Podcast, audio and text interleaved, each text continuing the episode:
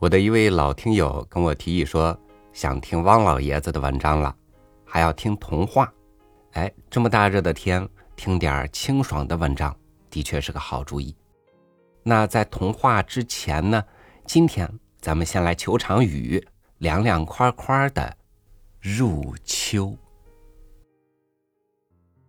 与您分享汪曾祺的文章《求雨》。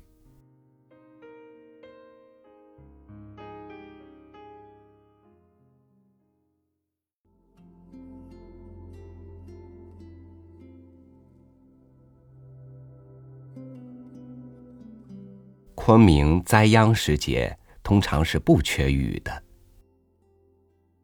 雨季已经来了，三天两头的下着，停停，下下，下下，停停。空气是潮湿的，洗的衣服当天干不了，草长得很旺盛，各种菌子都出来了，青头菌、牛肝菌。机油菌，稻田里的泥土被雨水浸得透透的，每块田都显得很高于很细腻。积蓄着的薄薄的水面上，停留着云影。人们戴着斗笠，把新拔下的秧苗插进稀软的泥里，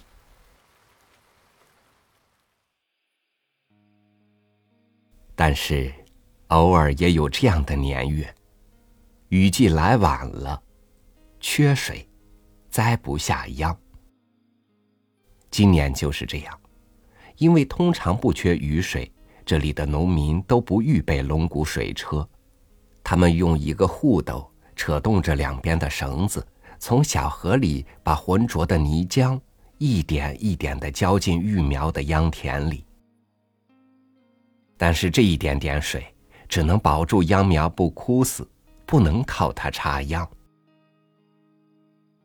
秧苗已经长得过长了，再不插就不行了。然而稻田里却是干干的，整得平平的田面晒得结了一层薄壳，裂成一道一道细缝。多少人仰起头来看天，一天看多少次？然而，天蓝的要命。天的颜色把人的眼睛都映蓝了。雨呀，你怎么还不下呀？雨呀，雨呀！望儿也抬头望天。望儿看看爸爸和妈妈。他看见他们的眼睛是蓝的，旺儿的眼睛也是蓝的。他低头看地，他看见稻田里的泥面上有一道一道螺丝爬过的痕迹。旺儿想了一个主意，求雨。旺儿昨天看见邻村的孩子求雨，他就想过，我也求雨。他把村里的孩子都叫在一起，找出一套小锣小鼓，就出发了。一共十几个孩子，大的十来岁，最小的一个才六岁。这是一个枯瘦、褴褛、有些污脏的，然而却是神圣的队伍。他们头上戴着柳条编成的帽圈。敲着不成节拍的单调的小锣小鼓，咚咚当，咚咚当。他们走得很慢，走一段，敲锣的旺儿把锣锤一举，他们就唱起来：“小小儿童哭哀哀，撒下秧苗不得栽。”巴望老天下大雨，乌风暴雨一起来。调子是非常简单的，只是按照昆明话把字音拉长了念出来。他们的声音是凄苦的、虔诚的。这些孩子都没有读过书，他们有人模模糊糊的听说过有个玉皇大帝，还有个龙王。龙王是管下雨的。但是大部分孩子连玉皇大帝和龙王也不知道，他们只知道天，天是无常的。他有时对人很好，有时却是无情的，他的心很狠。他们要用他们的声音感动天，让它下雨。这地方和别处求雨大不一样，都是利用孩子求雨。所以，旺儿他们能找出一套小锣小鼓，大概大人们以为天也会疼惜孩子，会因孩子的哀求而心软。他们带着柳条圈，敲着小锣小鼓，歌唱着，走在昆明的街上。小小儿童哭哀哀。撒下秧苗不得栽，巴望老天下大雨，乌风暴雨一起来。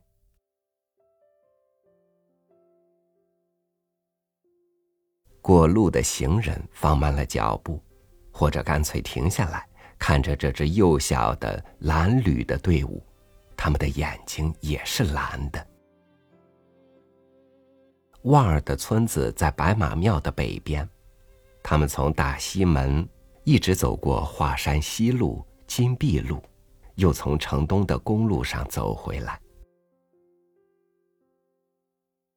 他们走得很累了，他们都还很小。就着泡辣子，吃了两碗包谷饭，就都爬到床上睡了，一睡就睡着了。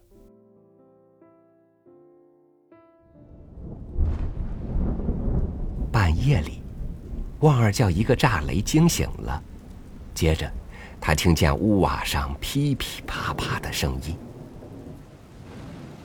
过了一会儿，他才意识过来，下雨了。他大声喊起来：“爸妈，下雨了！”他爸他妈都已经起来了，他们到外面去看雨去了。他们进屋来了，他们披着蓑衣，戴着斗笠，斗笠和蓑衣上滴着水。下雨啦！下雨了！妈妈把油灯点起来，一屋子都是灯光。灯光映在妈妈的眼睛里，妈妈的眼睛好黑，好亮。爸爸烧了一杆叶子烟，叶子烟的火光映在爸爸的脸上，也映在他的眼睛里。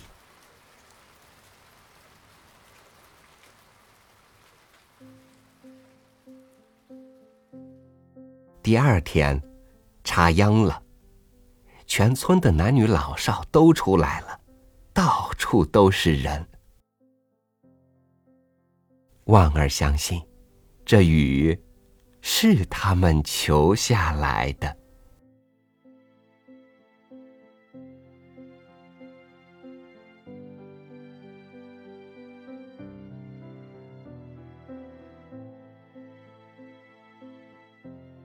今天是立秋，不知道炎热的日子还有多久，但总归是长不了的了。一场秋雨一场凉，即使夏天是残酷的。但在它就要渐行渐远的时候，我们这心里啊，依然有着一种淡淡的依恋。我们对风雨的情感，藏在不断变换的四季里；我们对生活的希望，藏在即使身处困境，也依然对每一个明天怀有美好期待的坚贞信念中。我是超宇，祝您晚安，明天见。